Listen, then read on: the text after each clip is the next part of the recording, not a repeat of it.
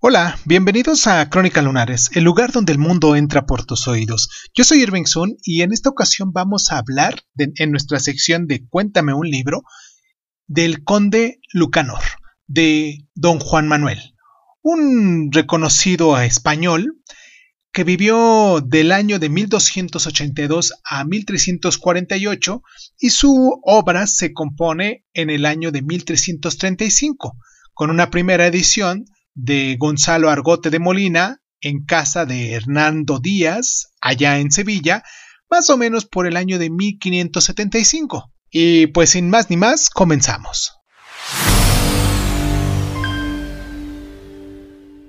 El autor de El Conde Lucanor, o libro de Patronio, fue el escritor medieval don Juan Manuel.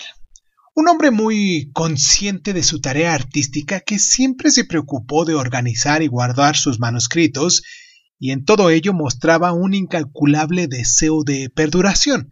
El conde Lucanor está compuesto de 51 pequeñas narraciones de carácter didáctico y que tienen por objetivo servir de guía práctica para la solución de problemas de variada tipología y que resumen la ideología del hombre medieval.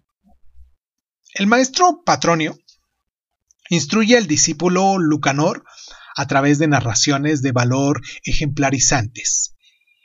Es interesante constatar cómo al final de estas breves narraciones aparece la voz del propio autor, don Juan Manuel, quien en tercera persona da el visto bueno a la historia y cierra el relato con un pareado, el conde Lucanor tiene distintas fuentes, un origen medieval, también tradiciones históricas cristianas y árabes, junto a la tradición eclesiástica y la evidente deuda de un autor griego llamado Esopo. El motor del libro es la consecución de la sabiduría.